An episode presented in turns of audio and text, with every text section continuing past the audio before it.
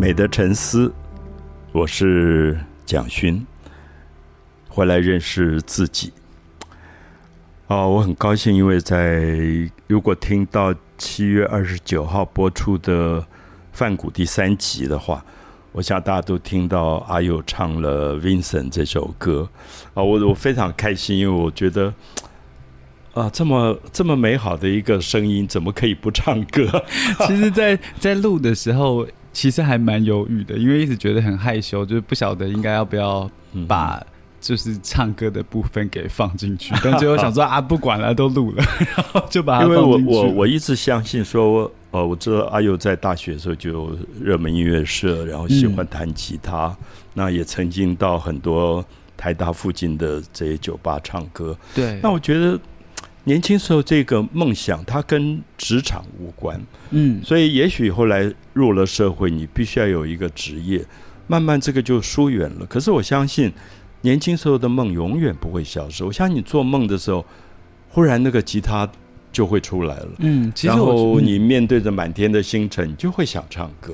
对，其实是哎，就是比较具体的感觉，就是在平常上班的时候，像老师刚刚说的，就这些东西好像都已经是过去的事情了。但是再重新把吉他拿出来，然后最近在练习，然后在录音，在听自己唱歌的时候。真的好像有一点那种记忆重建的感觉，会突然觉得自己好像回到大学的那段时间。你你记得我曾经在节目里讲过，达利画过一张画，就一个人身上有很多抽屉。对，其实我们有一个抽屉是现在可能会常常打开，就是职场的工作。嗯，每天面对的老板，面对的同事，日复一日的行政工作，身体里的公关部门。对，有一个有一个抽屉你。千万不要锁住不开了，就是你年轻时候那个梦想的抽屉，就是你曾经在那个年龄喜欢唱歌、喜欢弹吉他，那个抽屉你太久不打开，你你有一天你忘了，你以为你从来没有过这个部分。对，那所以我觉得人身上本来就有很多的抽屉，那这个抽屉应该多打开一些。嗯，就是不管年纪到什么程度，不管在职场混了多久。永远要回到青春的原点，把那个梦想找出来。嗯，所以我觉得这一次很高兴，就要又呃，我说，哎，你要不要唱唱那个 Vincent？因为我自己很喜欢那个歌。我觉得一个歌手在呃博物馆看到范谷那张 Starry Night 那种感动，会去创作一首歌，他真的是被那张画打动了。嗯，那我相信那么多人喜欢这首歌，也是因为我们心里有一个很。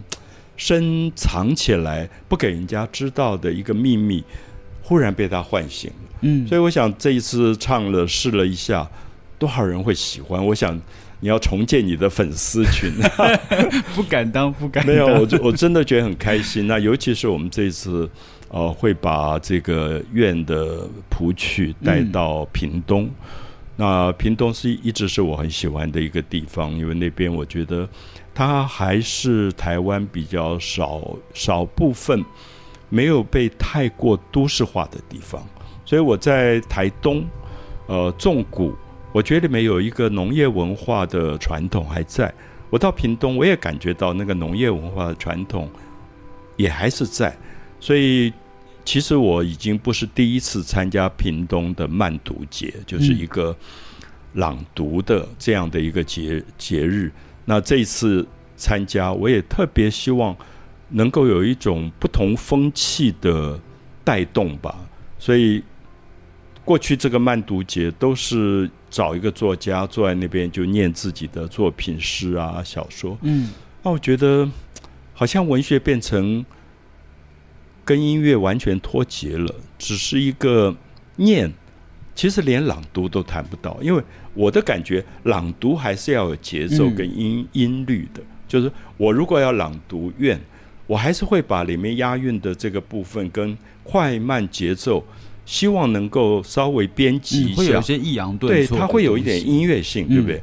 就有些人你觉得他朗读有音乐性，有些朗读就是纯粹是念的时候，平平的。就没有。我记得小时候很多那种演讲比赛，一上去以后，我今天要讲的题目是什么？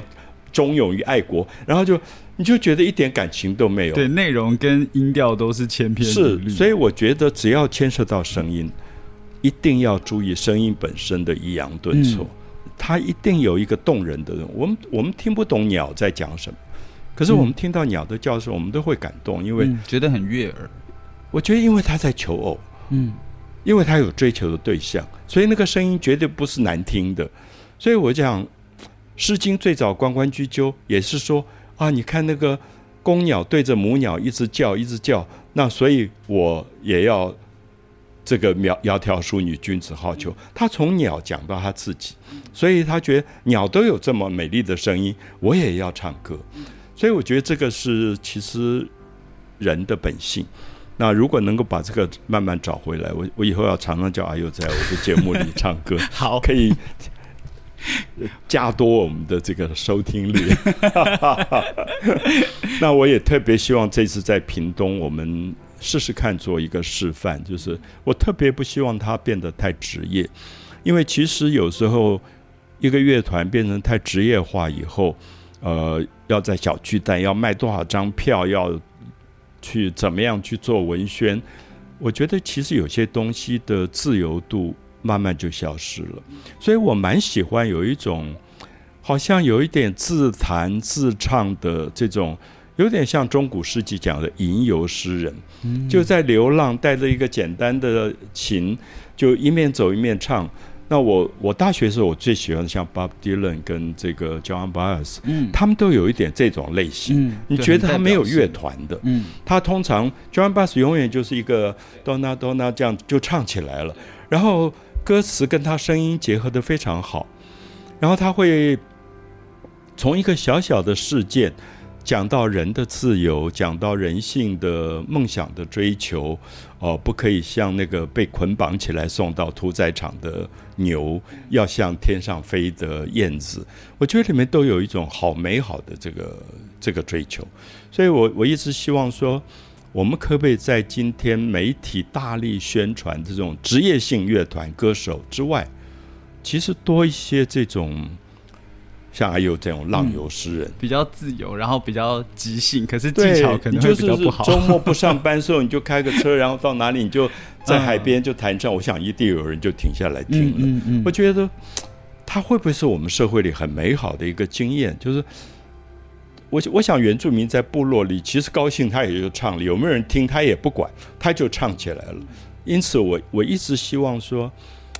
能够把这个在我们的社会里恢复，就是个人认识自己过程里一个快乐的事，千万千万不要把它丢掉了。那这一次到屏东去，因为我去年参加过，那去年我就是演讲，所以我回来以后，我一直觉得有点遗憾，就是说差不多有五六百人来听，那我好像就是用演讲的方法。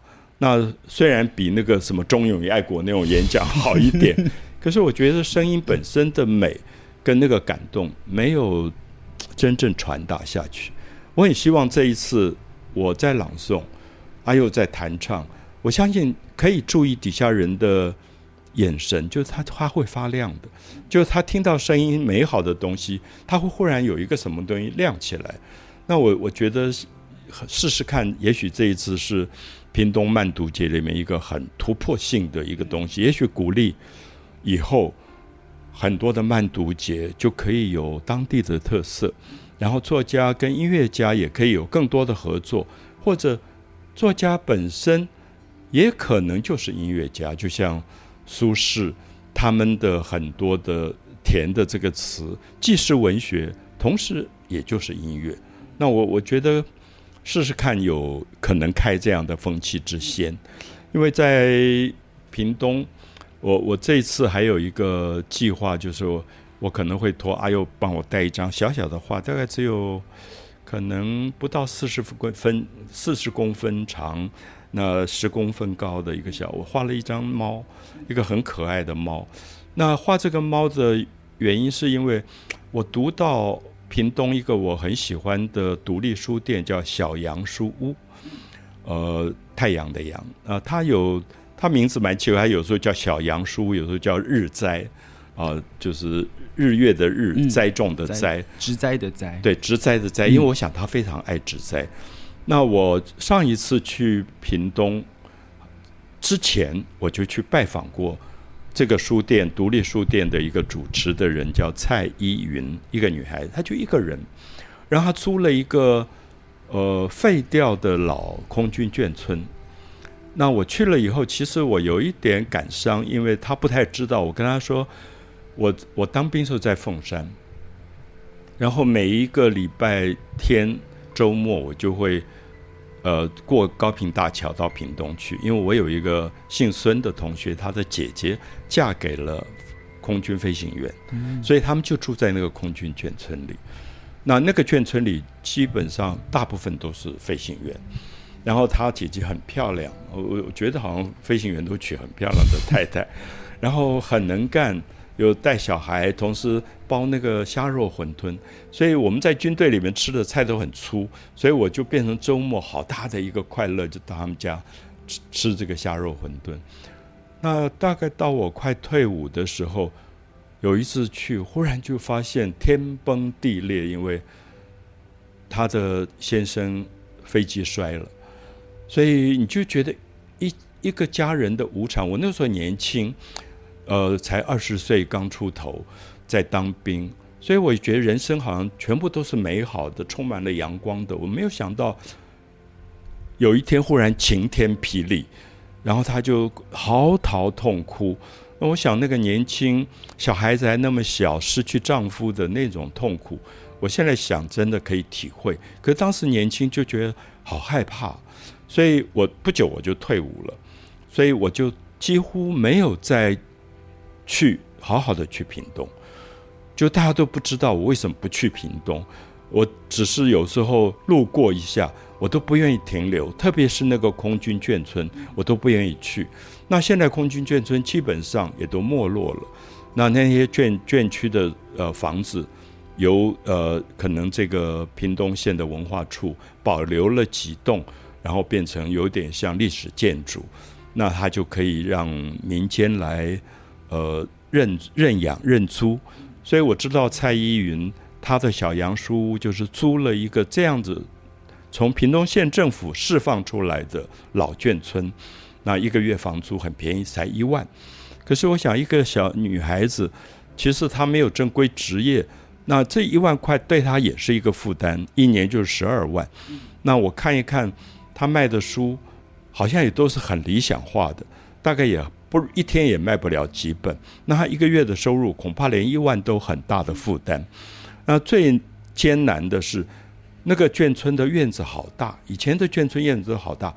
那这个小杨日栽书喜欢植栽的，他就每天都在院子里种花种草，整理那个。你知道屏东多热，所以你要维持那个植物一片绿意盎然，是多么困难的一件事情。所以，我我在他那里一整天，我就觉得哦，好辛苦这个女孩子，所以我才问他说：“你房租多少？”他说：“十二万。”我我就一直有冲动想，哎，我可不可以认养一部分，然后帮助他？他如果这个房租有人帮他负担了，他以后就很省很多力气，省很他就可以好好照顾他的花草。我觉得屏东有一个这样的老眷村，呃，花园整理的这么好。那去的人买书或不买书都没有关系，有点像蔡依云，她在接受独立书店的这个采访的时候，她讲了一句话：，她我希望来这里的人就把这里当成家。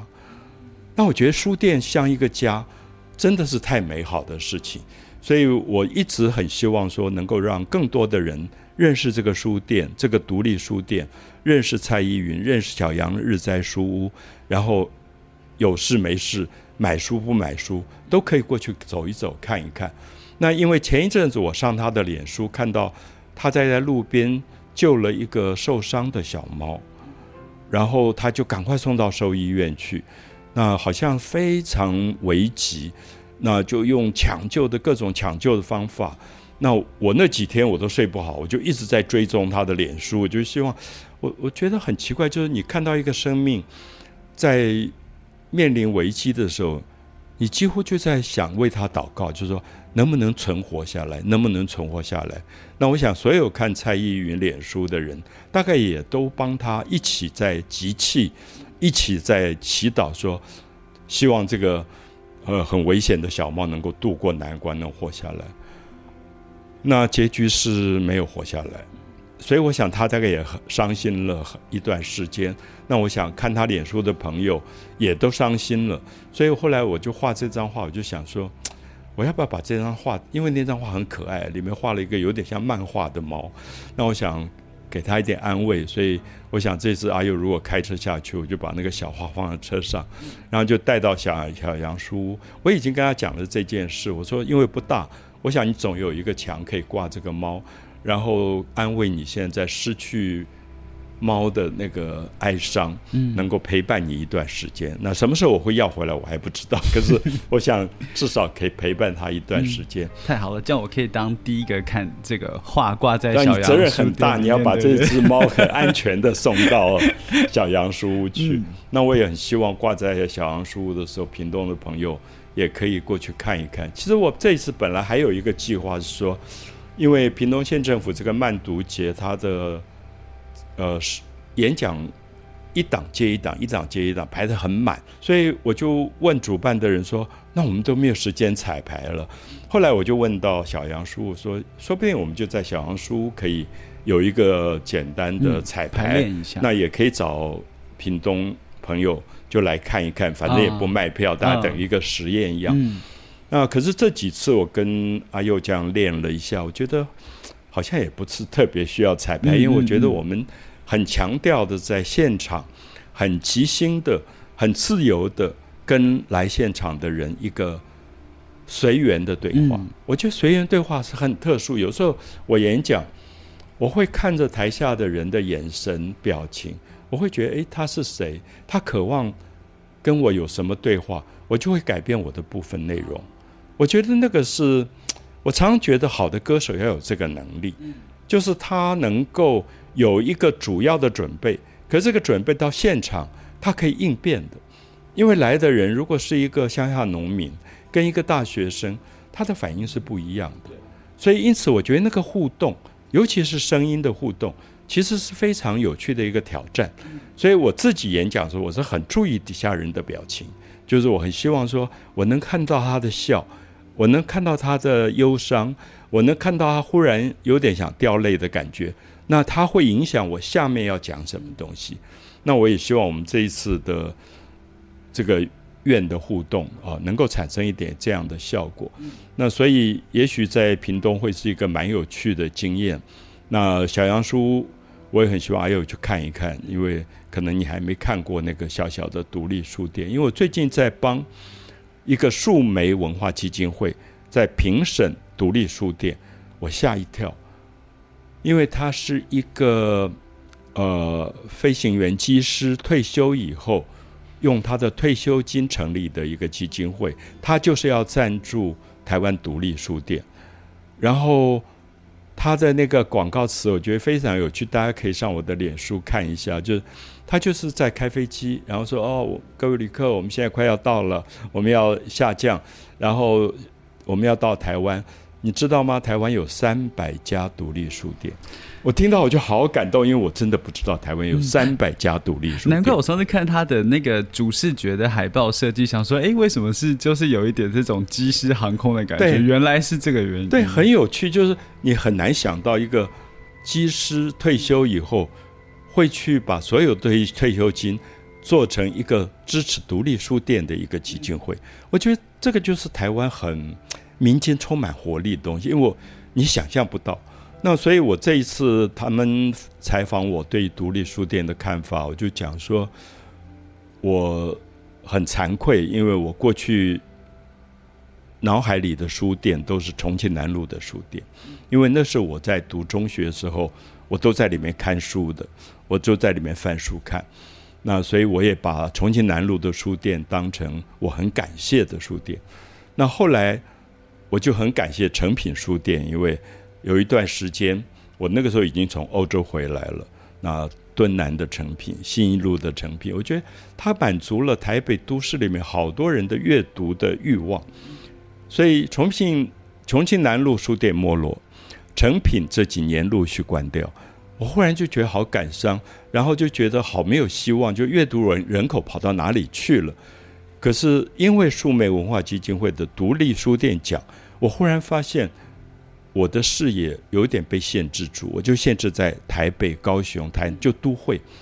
那其实这些独立书店有在小琉球的，有在关西的，有在苗栗偏乡的，有池上书局。有屏东的这个小杨日在书屋，他们其实三百家散在台湾各个很小的小镇、农村，遍地开花。那因此，我想遍地开花不是一件很好的事吗？不见得书店一定都是在台北市、在高雄市，所以我很希望这个，也许我们接下来还会陆续再报道，因为他现在从三百多家里选出了四十三家。全部就录影下来，跟大众做介绍。那四十三家里面还会再甄选出二十家，最后在十一月十一号有一个颁奖，就是让大家认识这个独立书店。然后我把这个消息放在我脸书，没有多久就已经好多朋友说：“哎，我要认养一家，你可不可以帮我讲？”嗯，那我说我不要帮你选，我觉得你自己可以去看看。然后你觉得哪一家跟你自己的气质最像？嗯，如果你喜欢呃园艺。你可能就支持一家跟园艺有关的书店。那如果你喜欢环保，也许小琉球的这一家专门讲海龟保育的，你就可以支持他。那我就觉得好好玩的。对，我觉得老师刚才提到这个是一个重点，因为其实我还蛮喜欢逛独立书店的。然后我觉得独立书店它有一个真的很不一样的东西，因为像成品它是连锁，所以大部分的人去真的是为了阅读。因为你到每一家成品，其实它的陈列啊、它的摆设设计其实差不多。但因为独立书店，我觉得很有趣，是我去过的这几家，它跟老板的个性还有老板喜欢的，对，跟老板的好恶根本是一模一。一样，所以有时候你真的会觉得好像是去到了某一个朋友的家里面，因为他的个人风格很强烈，所以他去的时候，我觉得除了去在里面阅读之余。它的确就是一个会让你很放松的空间，因为有些它可能还会有卖一点简单的咖啡，然后可能像小杨书一样，它有一些植栽。那因为植栽这个环境跟书本本身就都很疗愈，所以光待在那边，可能坐着喝杯咖啡，就算不真的阅读，我觉得都很那感觉都还蛮舒服的。我觉得，对我我想，如果我们去小杨日在书屋，你就发现。这个书店跟蔡依云这样的一个女孩子，嗯，完全划等号，就就是她的 风格。就是她，对。然后我还要举一个例子，就是小琉球。小琉球有一个叫做小岛，因为小琉球很小的一个岛，小岛停留啊，就是琉球的那个小岛停留。她也是一个女孩子。然后最有趣是，我看到她那个访问时候，她的书店周边全部是老渔民，全部是不识字的。嗯，那你会想在一个。全部不识字的人当中开一个书店嘛？你不晓得你的书店的对象是谁。可是我们这样想，真的是视野狭窄。因为他就说可以呀，我就拿绘本给他们看呐。他就用绘本跟他们沟通。然后最了不起是，他觉得小琉球最重要是海龟。可是海龟这几年因为我们的海洋保育法没有成立，台湾的海洋保育非常有问题，所以海龟的肚子里好多我们丢下来的吸管。所以已经濒临到危机的状态，所以这个女孩子就让很多人了解海龟保育的重要性。那你知道最近暑假要到小琉球去的人，等那个船就要等两个小时。那去了以后就不知道丢多少吸管，可是我觉得有这样一个书店太重要，因为他就告诉你说，你知道你丢一个吸管你就害死一个海龟，嗯，所以因此他就很在地的帮忙做了一些事情，所以我我我想这里你就太想支持这个书店了，你觉得小琉球没有这个书店少了好多东西，它反而是跟一种在地的文化做了结合。是我换一句话讲，就是说。今天台北少了成品，当然很可惜。可是还没有那么危险。可是小琉球没有了小岛停留这个书店，它就完全没有保育观念，没有生态观念，没有对不识字的老渔民的照顾。因此，我觉得我们真的应该要呼吁大家来支持这样独立书店。这些独立书店绝大部分都不是为了盈利的目的。我举一个例子，好像在呃。关西一个客家的村落里有一个书店，他不卖书的，他就是做交换书。就说阿佑，你有三本书，你很你已经看完了，你就可以透过他们的平台说，我想跟别人换书。嗯，那就有另外一个人我说，哎，我也有三本书，我看过了，我想换，所以我跟阿佑就会约在这个书店，由老板来介绍这个平台介绍交换这三本书。那我就觉得，哇，这个老板太棒，因为他根本就没有牟利。嗯。没有盈利的观念，可是他就觉得书是一个人认识人的过程。你因为书可以交一个很好的朋友，你因为一个书可以在这个世界上多了多少的人的温暖。嗯，所以我我自我做过很多评审，可是很少一次评审像这一次这么开心。我觉得哇，好快乐哦！我就想一家一家去拜访这些。呃，这些书店啊，认识他们。那在花莲长滨，嗯，有一个叫苏州，啊，就是阅读的书，然后后面是一个稀饭那个粥，苏州。那大家都不知道为什么这个书名叫这个店名叫苏州。他说他很爱书，那可是开书店可能大家活不下去，所以接下来可能就是卖稀饭，所以他就准备要卖稀饭，所以叫苏州。结果。书还不错，所以到现在还没有卖到粥。就是你去访问的时候，你觉得 太可爱了，这些人很多故事在里面。对，所以我我想我陆续还会把这些呃数媒文化基金会他们采访的这四十几家陆续跟大家介绍。我觉得呃关心呃台湾的民间底层文化的朋友，真的也可以去看一看、走一走，甚至有这个魄力认养他们。支持他们，能够让这个在地多一个这么好的一个书店存在在那边。